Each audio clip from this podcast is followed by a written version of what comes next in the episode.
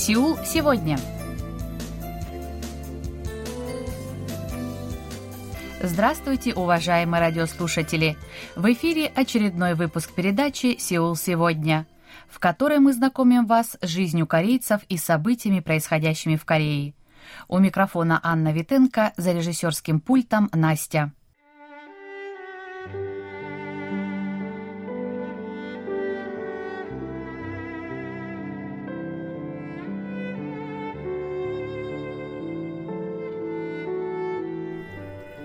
В начале выпуска предлагаем почтить память погибших в минувшие выходные в столичном районе Итевон.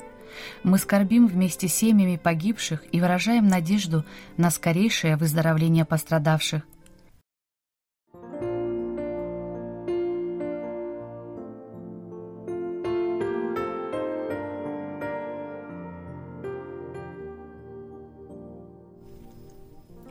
Сегодня в выпуске – Samsung Electronics укрепляет позиции на рынке датчиков изображения для смартфонов. Павильон Хындокчон в Королевском дворце Токсугун обретет прежний вид. В заключении очередной выпуск еженедельной рубрики «Говорим как герои сериалов».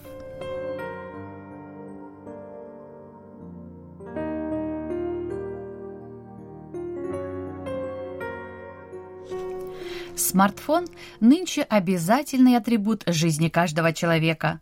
Он обладает множеством возможностей. Например, с его помощью можно делать качественные фотографии, которые ничуть не хуже тех, которые сделаны при помощи полупрофессиональных фотокамер.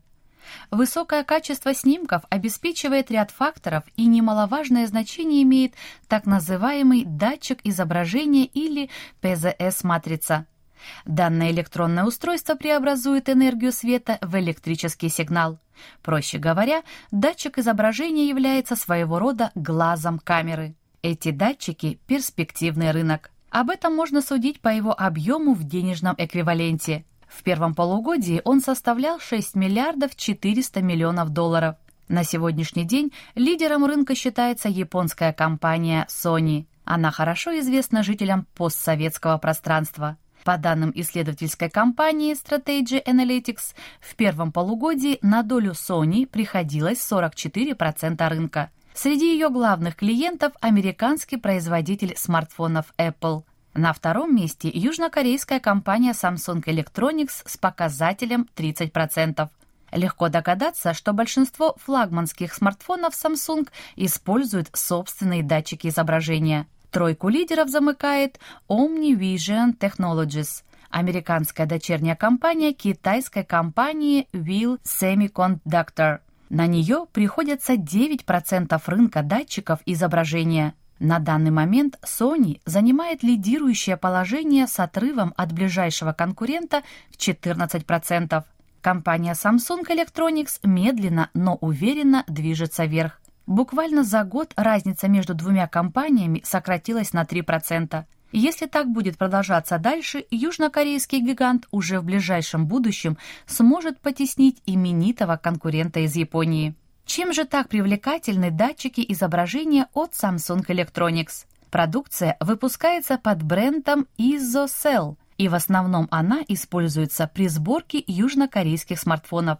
Инженеры компании беспрерывно работают над совершенствованием данной линейки датчиков изображения. Основная цель состоит в том, чтобы максимальным образом увеличить количество пикселей, от которых зависит качество изображения. В первом полугодии была представлена модель под названием ISOCELL HP3 с разрешением в 200 мегапикселей. Этот датчик оказался настолько успешным, что даже было принято решение о его использовании китайскими производителями, которые, как правило, используют продукцию компании Omni Vision Technologies. Это премиум-модели Xiaomi 12T Pro. Redmi Note 12 Pro и Explorer. Новый датчик изображения также получит очередная модель смартфона от Samsung Electronics S23 Ultra, которая должна выйти уже в следующем году. Создание новых моделей датчиков изображения, конечно, играет важную роль.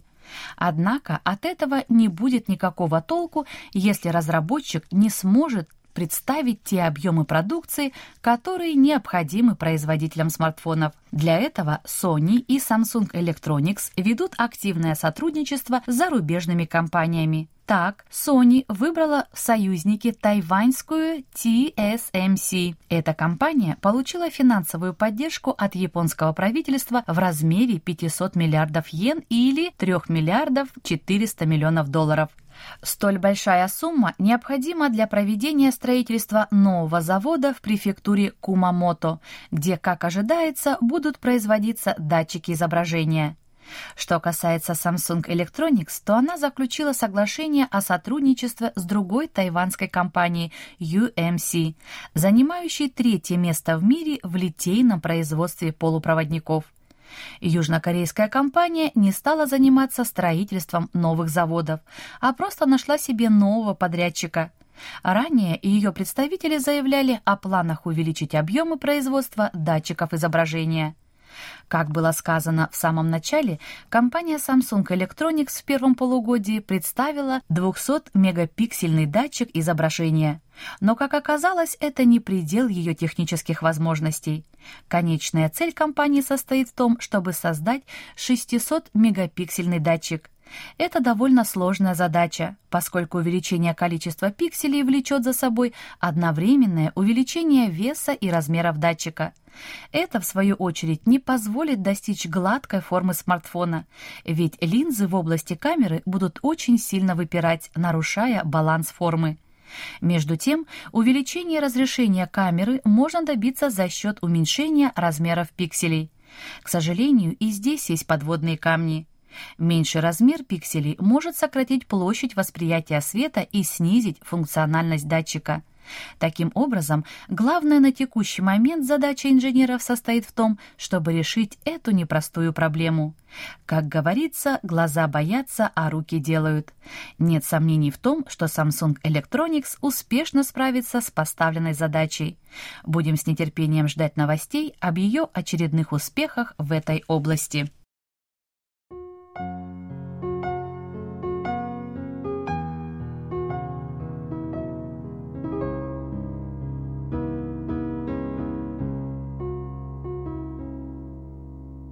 Корейское управление по охране культурного наследия объявило о начале работ по восстановлению павильона Хындокчон в Королевском дворце Токсугун. Постройка была серьезно повреждена в период японской аннексии Корейского полуострова, но уже в ближайшем будущем она сможет обрести былой вид. Как сообщили в ведомстве, реставрация начнется в ноябре – Строительство павильона Хындокчон началось во второй половине 1899 года. В феврале-марте следующего года работы были полностью завершены. Новая постройка в основном использовалась для проведения королевских церемоний. В Управлении по охране культурного наследия в период с 2013 по 2016 год были найдены фотографии павильона Хындокчон – с их помощью была получена информация о расположении различных зданий на территории павильона.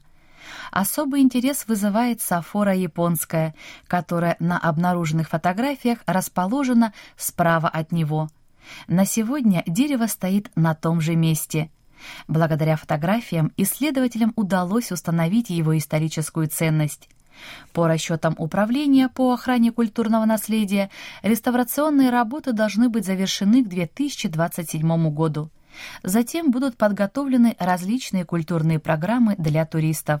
В частности, будут показаны королевские церемонии, открыты различные выставки.